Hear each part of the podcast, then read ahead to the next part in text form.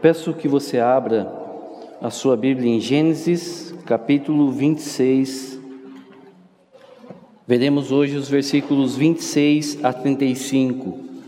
Gênesis, capítulo 26, versículos 26 a 35. Assim diz a palavra do nosso Deus. De Gerar foram ter com ele Abimeleque, seu amigo Alzate, e ficou o comandante do seu exército. Disse-lhes Isaque: Por que viestes a mim, pois me odiais e me expulsastes do vosso meio? Eles responderam: Vimos claramente que o Senhor é contigo. Então dissemos: Haja agora juramento entre nós e ti, e façamos aliança contigo.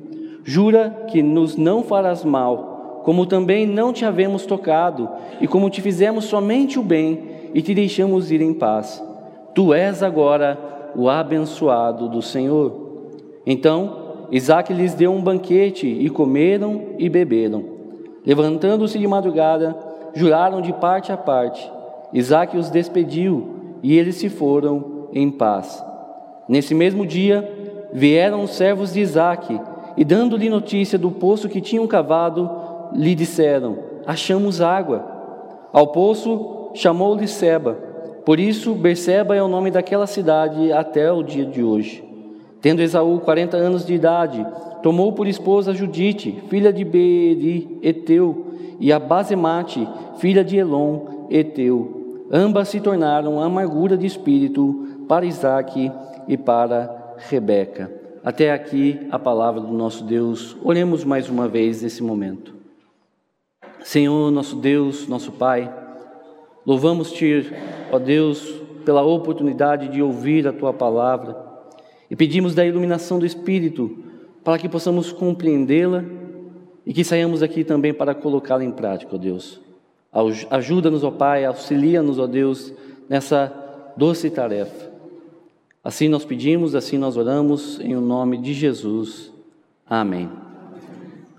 Houve um homem no século XIX chamado George Muller. Esse homem foi bastante conhecido por sua fé na palavra de Deus.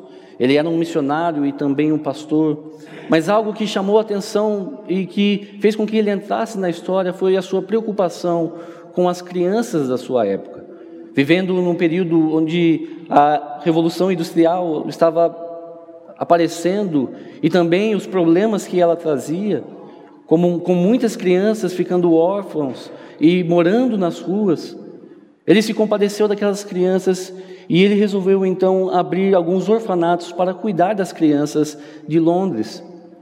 E isso ele resolveu fazer sem pedir ajuda a ninguém, sem contar, sem ficar pedindo por doações, sem ficar pedindo para que as pessoas contribuíssem com aquela obra.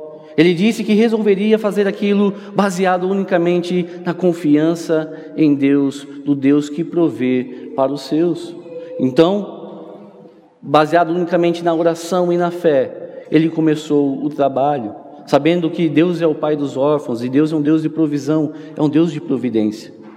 Mas acontece que um dia algo aconteceu, em uma determinada manhã, quando se abriram as dispensas do primeiro orfanato que ele havia aberto, foi constatado que ali não havia nenhum recurso. Eles não tinham nada para dar àquelas crianças naquele dia.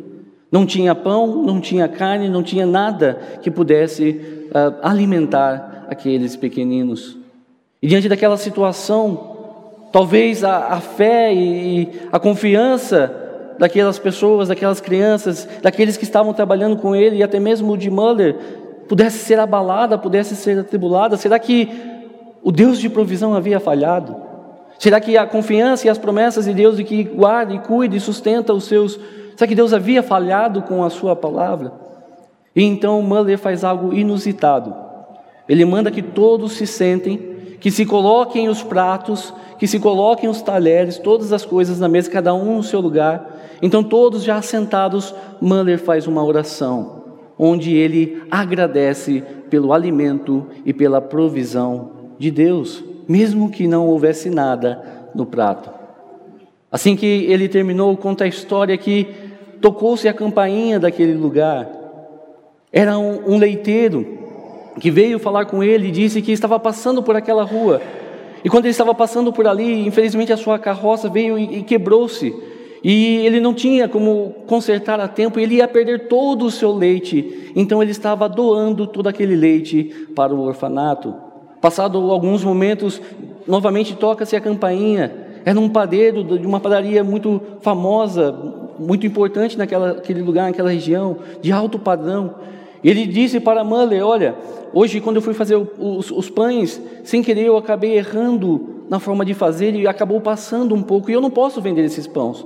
A minha padaria, esses pães, eu não posso vender, porque a minha padaria é de alto padrão e eu não posso fazer isso, então eu estou doando isso, esses pães, para o orfanato. E naquele dia ficou claro e manifesto que Deus é de fato um Deus de provisão, um Deus de cuidado, um Deus que cumpre as suas promessas. E quando nós olhamos para o nosso texto, nós vemos uma situação semelhante. Primeiro, antes de entrarmos no texto propriamente dito, nós precisamos entender a situação em que Isaac se encontrava. Houve uma grande fome sobre aquela terra, sobre o lugar que Isaac estava, e ele foi então para o reino dos filisteus. E quando ele chegou ali, Deus se apresentou a ele e falou com ele, e disse para que ele não descesse ao Egito para que ele não fosse buscar socorro no Egito, mas permanecesse ali, permanecesse naquela terra, que Deus iria cuidar dele, Deus iria abençoá-lo, Deus iria prover para ele, Deus iria cuidar todas as coisas necessárias para a vida dele. E então Isaac, diante dessa palavra de Deus, diante da palavra do Senhor, permaneceu naquela terra. Algumas coisas aconteceram, um pecado de Isaac, quando, a semelhança de seu pai, ele diz que a sua esposa é a sua irmã, isso gera. Uh, animosidade por parte do rei Abimeleque, o rei daquele, daquela terra. E mais do que isso, muito mais do que isso, Isaac começa a prosperar naquele lugar. Isaac começa a ser abençoado por Deus de tal forma que ele se torna muito rico. E porque ele se tornou muito rico e começou a prosperar, as pessoas daquele lugar sentiram inveja de Isaac. E então o expulsaram daquela região, o expulsaram daquele lugar. E ele foi então expulso e levado para a região oeste, uma região difícil, uma região árida, muito semelhante a um deserto, de difícil sobrevivência. E então, quando Isaac sai, está caminhando, ele vai e, acha, e abre um poço numa cidade, mas logo vem algumas pessoas dos filisteus e tomam aquele poço dele, e reclamam aquele poço, e ele está sem poço. E novamente ele abre outro e a mesma coisa acontece. E ele abre outro e ele abre mais um. Até que ele chega a essa região, a essa cidade chamada Berseba. E ali o Senhor fala com ele, o Senhor aparece a ele novamente. Vejamos o versículo 24, que diz assim: Na mesma noite lhe apareceu o Senhor e disse: Eu sou o Deus de Abraão, teu pai. Não temas, porque eu sou contigo. Abençoar-te-ei e multiplicarei a tua descendência por amor de Abraão, meu servo. Então Deus novamente reforça as suas promessas, Deus novamente reforça aquilo que havia falado, aquilo que havia dito a Isaac. Mas a situação é a seguinte: a situação em que ele se encontrava era a seguinte. Primeiro, ele era odiado pelo rei vizinho, pelo rei da nação vizinha, um rei poderoso, um rei forte, e foi expulso daquela terra. E segundo, Isaac estava sem poço para sobreviver, ele estava sem os recursos necessários e fundamentais para a sua sobrevivência. E nessa, nessa hora, nesse momento, talvez alguns de nós questionaríamos, alguns de nós perguntaríamos: será que a palavra de Deus falhou? Será que as promessas de Deus falhou? E quando nós olhamos para o nosso texto, os versículos 26 a 35, nós vemos Deus cumprindo as suas promessas. E o tema da nossa, da nossa noite, o tema desse sermão é: confia nas promessas de Deus. Confia nas promessas de Deus. Vamos ver, dos versículos 26 a 31, nos chamam a confiar nas promessas de Deus, mesmo quando os inimigos se levantam. Confiemos nas promessas de Deus, mesmo quando os inimigos se levantam. Então a situação de Isaac era aquela: ele estava em inimizade com o rei, ele estava em perigo naquele lugar. Ele, talvez, se o, se o, rei quisesse, se o, se o rei desejasse, ele poderia se levantar contra ele e tentar acabar com a vida de Isaac. Mas olha o que Deus faz, diz o versículo 26 que de Gerar foram ter com ele Abimeleque, O rei Abimeleque, seu amigo Alzate, e aqui amigo tem o sentido de seu conselheiro pessoal. O amigo do rei era também o conselheiro do rei, aquele que lhe, dava direções, dicas, que o ajudava na tomada de decisões. E era um cargo de extrema importância naquela época, naquele lugar. E ficou o comandante do seu exército. Ou seja, nós temos aqui representado os mais poderosos daquela terra, os mais poderosos daquela nação, representando todo o povo. E essa comitiva de pessoas extremamente importantes, os mais importantes daquela nação, chegam então até Isaac, e Isaac se surpreende, Isaac talvez até ficou com um certo receio, um certo medo pela vinda daquele, daqueles homens, e então Isaac questiona a vinda deles. Ele diz, versículo 27, Por que viesses a mim pois me odiais e me expulsastes do vosso meio. Isaac sabia que aqueles homens tinham tido inveja dele, que o odiaram porque a bênção do Senhor estava sobre ele, e ele havia sido expulso. A palavra aqui traduzida por expulso tem o sentido realmente não é um, apenas um convite para se retirar, mas algo à força, algo que, que é uma, algo enérgico. Ele foi expulso daquela terra. Aquelas pessoas daquela terra odiavam a Isaac, eles taparam os poços de Isaac. E então ele questiona aquele rei: será que aquele rei veio para acabar com ele de vez? Será que aquele rei veio para tomar os seus bens e as suas bênçãos? Será que aquele rei veio para atentar contra a sua vida? E então diz aqui no versículo 28 a resposta daqueles homens: Vimos claramente que o Senhor é contigo. O motivo, a razão da vida daqueles homens é porque eles viram que Isaac estava sobre a proteção e sobre o cuidado de Deus. Com tudo o que havia acontecido na vida dele, com tudo que pelo qual ele havia passado, aqueles homens puderam observar, e as pessoas observam, elas estão olhando, e eles puderam ver que Deus era com Isaac. Aqui nós já temos uma antecipação da razão pela qual Deus promete bênçãos materiais ao seu povo e levanta Abraão e, a, e os seus descendentes como nação, que é abençoar esse povo de tal forma que as outras nações pudessem ver e então vir ao Senhor e serem abençoados, e através dele, e através dessa família, abençoar todos os povos da terra. E então, quando Abimeleque vê que Isaac é alguém abençoado pelo Senhor, ele quer fazer parte, tomar parte nessa bênção, tomar parte naquilo que Deus estava fazendo por Isaac. E eles dizem ainda: haja agora juramento entre nós e ti, e façamos aliança contigo. Ao invés de vir para acabar com a vida de Isaac, ao invés de vir para trazer guerra, aquele rei, aquele rei poderoso, com, seus com seu comandante e o seu conselheiro pessoal, vem e quer agora fazer uma aliança com Isaac. Qual a importância disso? Qual a importância dessa aliança? A importância é que a partir desse momento, pela providência do Senhor, Isaac não teria mais que temer aquela nação. Aquele que antes era o seu inimigo e que poderia acabar e atentar contra a sua vida, agora é um aliado seu e ele pode então descansar e repousar tranquilo naquela terra. E ele diz no verso 29: Jura que não nos fará mal, como também não te havemos tocado, e como te fizemos somente o bem, e te deixamos ir em paz, tu és agora o abençoado do Senhor.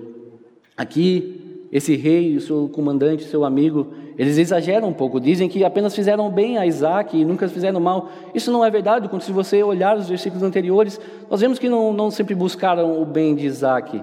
Mas o importante é que eles reconheceram e estão dizendo para Isaac e confirmando para Isaac aquilo que o Senhor havia falado para, para ele, que o Senhor estava com ele e o Senhor estava abençoando a vida dele. E qual foi a atitude de Isaac? Será que Isaac buscou a retaliação? Será que Isaac buscou a vingança? Será que Isaac buscou a guerra? Não, a atitude de Isaac foi então dar um banquete e comeram e beberam. A atitude de dar um banquete, esse ato de fazer um banquete, naquele tempo o banquete era que selava o, o acordo, selava a aliança. Sempre que há uma aliança, deve haver um banquete naquele tempo. Não é diferente, por exemplo, na aliança que Deus faz com o seu povo, ou na Páscoa, que é também um banquete que mostra que é um selo da, da aliança de Deus com o seu povo. E então ele prepara Isaac mesmo. Não foi o rei Abimeleque, não foram o, o seu comandante ou o seu amigo que tomaram essa iniciativa de fazer do banquete, mas Isaac prepara um banquete para aquele que antes era o seu inimigo. E eles comem e bebem. E levantando-se de madrugada, juraram de parte a parte. Isaac os despediu e eles se foram em paz.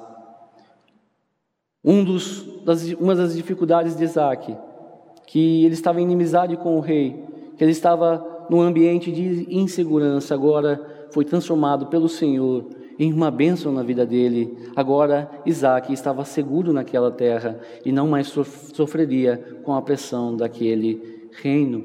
O Senhor, aqui, nesse momento, começou a cumprir as suas boas promessas na vida de Isaac. O Senhor disse que se ele ficasse, se ele permanecesse ali, o Senhor o abençoaria. E o Senhor, de fato, está fazendo isso na vida dele. Eu não sei se algum de nós aqui, alguma vez, algum dia, vai passar por situação semelhante ou igual a de Isaac, de ter que enfrentar um rei, alguém tão poderoso assim, atentando contra a sua vida. Mas uma coisa eu sei, que todos nós, como crentes em Deus, como crentes em Cristo, também temos muitos inimigos que tentam nos destruir, que tentam nos derrubar, que tentam atentar contra as nossas vidas. Poderia citar alguns, a palavra de Deus cita alguns. Primeiro, o mundo. Quando nós olhamos lá em João 15, 18 a 20, Jesus vai dizer que o mundo odeia os filhos de Deus, o mundo odeia os crentes, o mundo nos odeia. De fato, o mundo, esse sistema mundano, carnal, o mundanismo, o pensamento dessa época odeia os filhos de Deus, odeia todos aqueles que buscam permanecer na palavra de Deus e confiar em Deus. Mas qual que é a palavra de Deus para nós? Quando nós olhamos em 1 João 5,4, diz assim: Porque todo que é nascido de Deus vence o mundo, e esta é a vitória que vence o mundo, a nossa fé. Porque nós confiamos, e se nós confiarmos em Deus, Deus tem uma promessa de que o nosso inimigo, inimigo, o mundo, não irá nos derrotar. Pelo contrário, nós iremos vencer o mundo assim como ele venceu. O nosso inimigo, o mundo, não pode nos derrotar, porque Deus tem uma promessa para nós e nós devemos permanecer firmes na fé, confiando nessa promessa de Deus. Poderia citar um outro inimigo que se levanta contra nós, a carne. Jesus vai dizer também em João 8,34, de que todo aquele que peca é escravo do pecado. A carne milita contra nós, ela milita contra o Espírito, ela milita contra as coisas de Deus. E o pecado, a nossa carne, é um grande inimigo que nós temos que enfrentar nesse mundo. Mas também em Deus nós temos promessas, e nós devemos confiar nessas promessas, porque o Senhor promete que nunca virá sobre nós tentação que seja além das nossas capacidades, além das nossas forças, mas que sempre nos dará o escape. Nós sempre poderemos vencer o nosso inimigo, o pecado. Poderia citar então um outro inimigo, o diabo. Lá em 1 Pedro 5, 8, diz que o diabo é como um, leão que ruge e que está ao nosso derredor buscando a quem possa tragar. O diabo quer nos destruir, o diabo quer nos derrotar, o diabo quer se levantar contra a nossa vida. Mas também, novamente, quando nós olhamos para a palavra de Deus, nós sabemos que esse inimigo não pode contra a nossa vida. Quando nós olhamos, por exemplo, em Colossenses 2,15, nós vemos que Cristo triunfou na cruz e ali ele expôs a, todo, toda a potestade, ele expôs todo o inferno, a ignomínia. Ali, Cristo venceu todo o inferno, ali, Cristo venceu o diabo, ali, Cristo venceu todos os demônios em nosso lugar e por nós. E nós temos essa promessa. Mesmo em 1 Pedro 5,10, onde fala sobre o diabo como um leão, Pedro, ao continuar, vai dizer que se nós permanecermos firmes na fé, então Deus há de nos sustentar, Deus há de fazer com que a gente persevere e Deus há de nos fundamentar. E Ele será então o nosso fundamento e nós permaneceremos firmes nele. Poderia citar ainda um quarto inimigo que nós temos nessa vida, nós como crentes, e na verdade que todas as pessoas têm, a morte. Lá em 1 Coríntios, capítulo 15, versículo 16, 26, perdão, Paulo diz que o último inimigo a ser derrotado é a morte. Quem que não tem medo desse inimigo? Esse é um inimigo poderoso, mais poderoso que qualquer rei. É um inimigo que traz temor, um inimigo que traz tristeza, é um inimigo que traz grande angústia. Todos nós, quando em face da morte, podemos ficar temerosos, podemos ficar com medo, mas quando nós olhamos para a palavra de Deus e aquilo que Deus nos promete, nós podemos confiar e então sermos fortalecidos, porque Cristo diz, vai lá dizer em João 11, 25 a 26, de que Ele é a ressurreição e a vida, e todo aquele que crê e vive nele não morrerá eternamente, mas viverá para sempre com Ele. Em Cristo nós temos a promessa de que o nosso inimigo, a morte, não pode nos derrotar, não pode acabar conosco. Eu não sei qual é o inimigo que assola a sua alma hoje, qual é o inimigo que você enfrenta nessa noite, mas eu sei que você pode olhar para a palavra de Deus e você pode olhar para as promessas de Deus, e Deus tem promessas maravilhosas, e olhando para essas promessas, nós podemos confiar e continuar firmes no Senhor, porque Ele cumpre todas as suas promessas. Deus cumpre todas as suas promessas. Mas continuando, nós vemos que há uma segunda situação que era problemática, como nós falamos.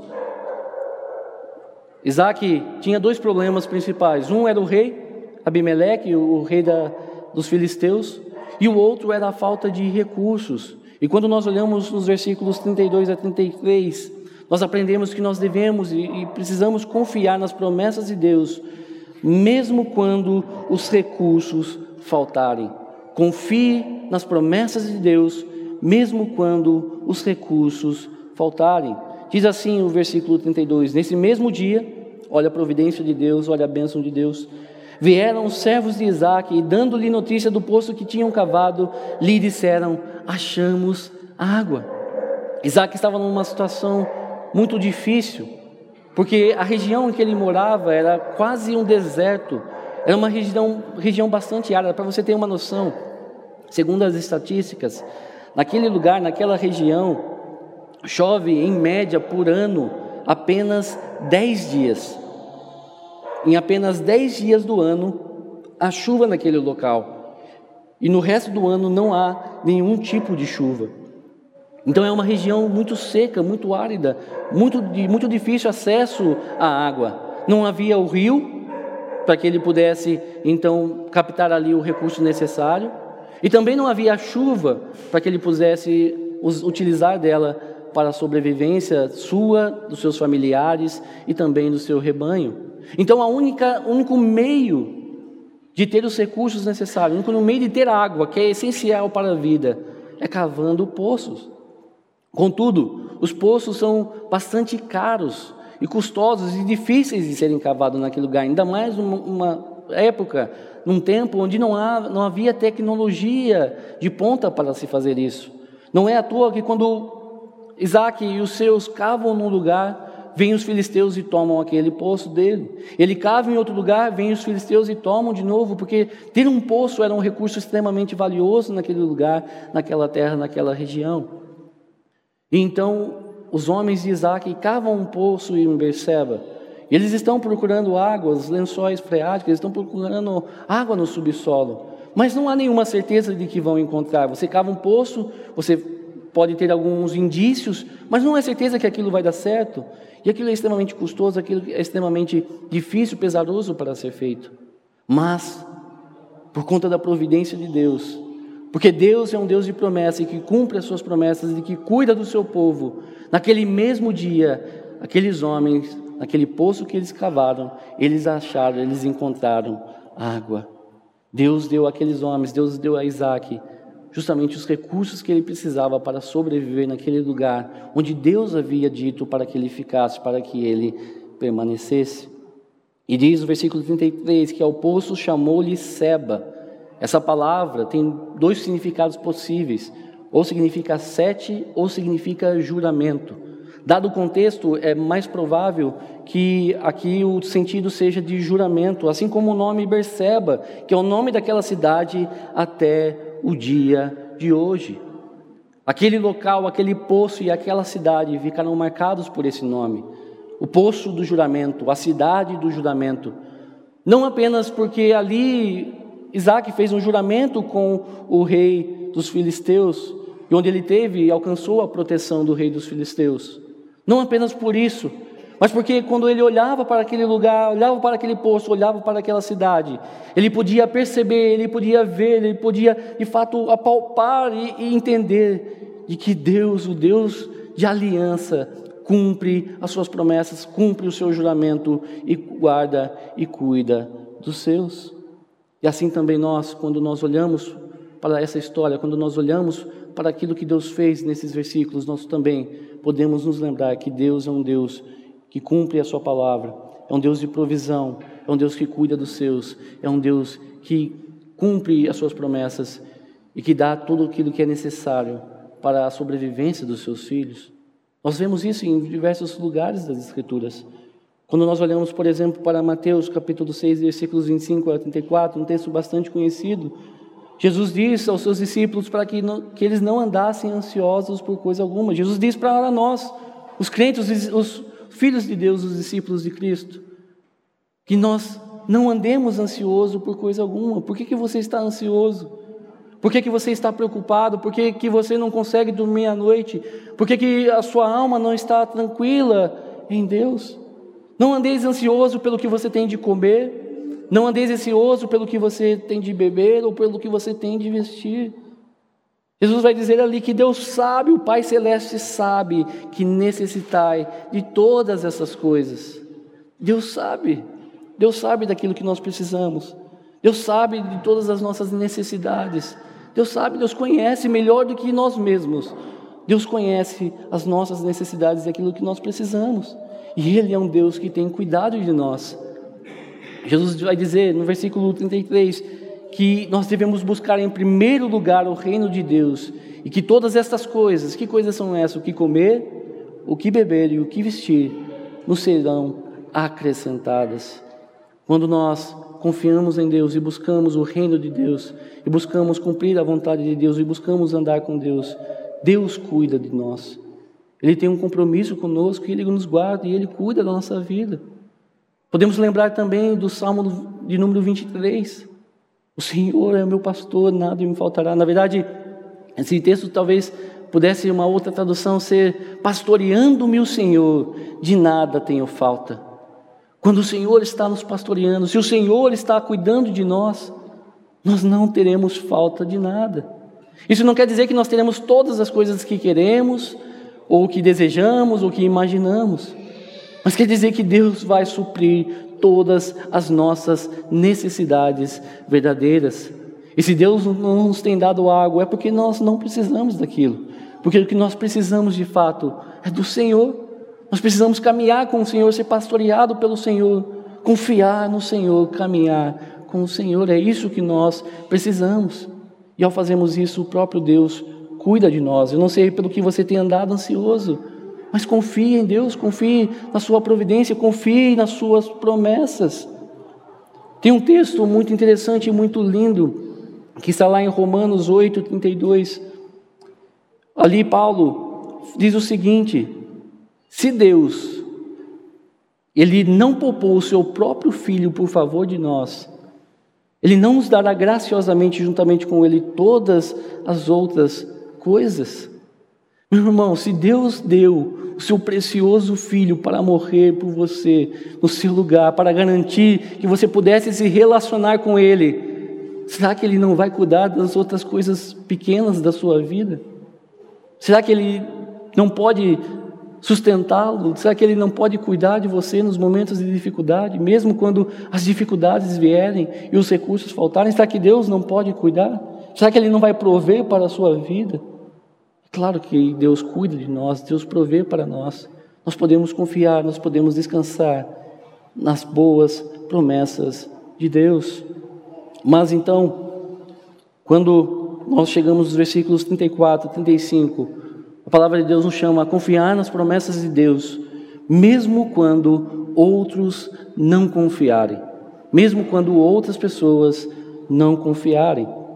Diz assim o versículo 34: Tendo Esaú 40 anos, a mesma idade do seu pai quando se casou com Rebeca, de idade, tomou por esposa Judite, filha de Beeri, Eteu, e Basemate, filha de Elon, Eteu.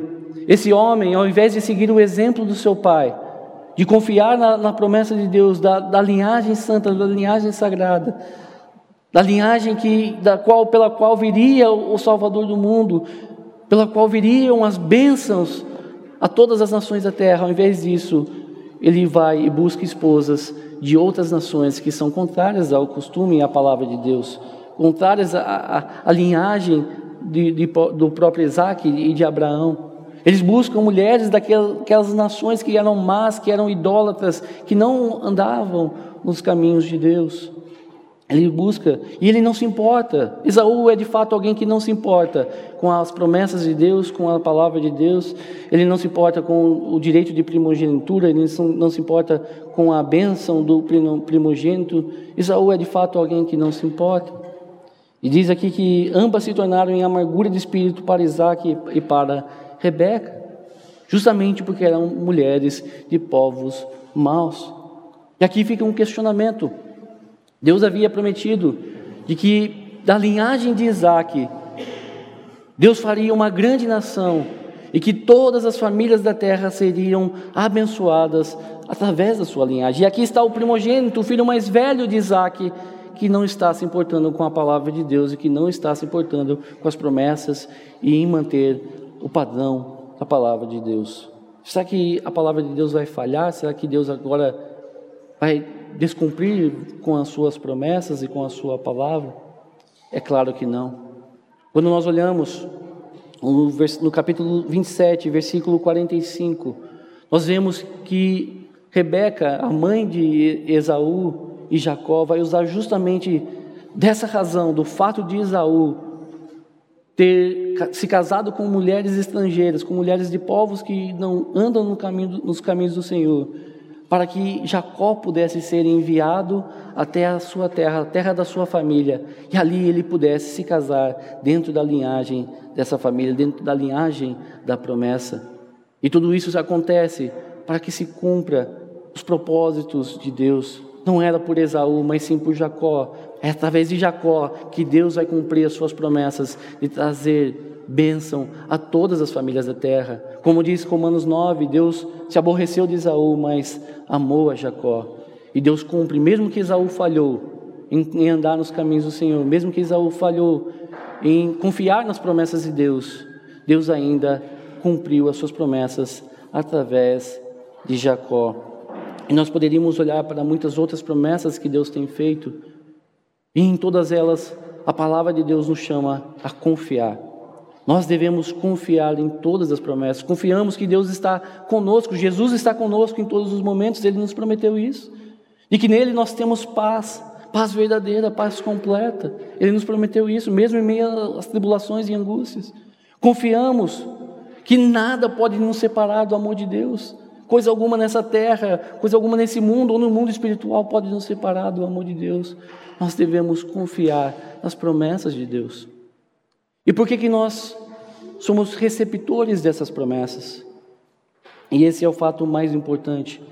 Quando nós olhamos para a história de Isaac e as promessas que Deus faz a ele, a razão de Isaac ser abençoado por Deus e fazer Deus fazer promessas a ele, não era por ele mesmo, mas era por amor de Abraão. É porque, como diz o versículo 5 do capítulo 26, Abraão foi alguém que cumpriu a palavra de Deus, que andou nos caminhos de Deus, que fez aquilo que era da vontade de Deus e que foi alguém reto, que andou em justiça com Deus. Nessa história toda, Abraão é um tipo para Jesus, ele nos representa Jesus. E nós somos os Isaques. Nós somos Isaac. Nós usufruímos das promessas e nós recebemos essas promessas somente porque houve alguém que cumpriu a palavra de Deus de forma perfeita e que de fato garantiu que essas promessas chegassem a nós. E esse alguém é Jesus Cristo. Porque Jesus viveu uma vida perfeita e morreu em nosso lugar. Então agora nós podemos receber essas promessas, sermos feitos filhos de Deus e caminhar recebendo as bênçãos, todas as bênçãos espirituais que Deus tem para a nossa vida. Eu não sei se todos aqui que entraram aqui nessa noite já estão em um relacionamento com Cristo, já confiam em Cristo, já estão recebendo e usufruindo das promessas de Deus em Cristo, porque é em Cristo que todas as promessas de Deus têm o seu sim, é somente nele. Caso não seja assim com você, caso você não seja esse que de fato está caminhando com Cristo, sinto lhe informar, mas hoje, neste momento, você ainda não tem as promessas de Deus para a sua vida. Você não pode confiar em nenhuma promessa, porque nenhuma promessa é para você. E então, se é o seu caso, eu te convido hoje a se chegar em Cristo, a se arrepender de fato pelos seus pecados e crer e confiar em Cristo. E se você fizer, se você fizer isso, então pode ter certeza que todas essas boas promessas também serão para a sua vida. Te convido hoje a crer em Cristo, a confiar nele.